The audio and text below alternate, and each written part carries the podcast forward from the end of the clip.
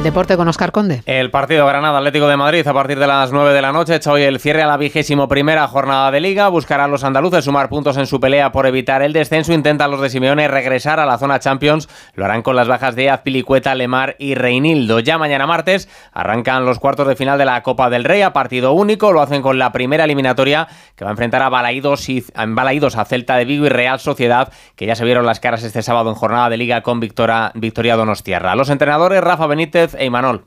Nosotros tenemos una gran ventaja y es que jugamos en casa con nuestro público. Lo hemos hecho bien en la Copa y esto sería eh, hacerlo aún mejor. Ilusión, motivación, todo eso lo tenemos. Lo que sí cambia es que cada vez está más cerca, ¿no? Y, y si pasamos esta eliminatoria, estaríamos en las semifinales. La ilusión tanto de los aficionados como del propio equipo ha aumentado. Se completó también la jornada en segunda con el partido del líder, el Leganés, que recibe al Burgos. Y recordar que en el Open de Australia, Carlos Alcaraz ha logrado clasificarse para los cuartos de final tras superar en tres sets al serbio Kesmanovic. El miércoles, el español buscará el pase a semifinales ante el alemán Zverev. Actualizamos la información en una hora, a las 5, las 4 en Canarias.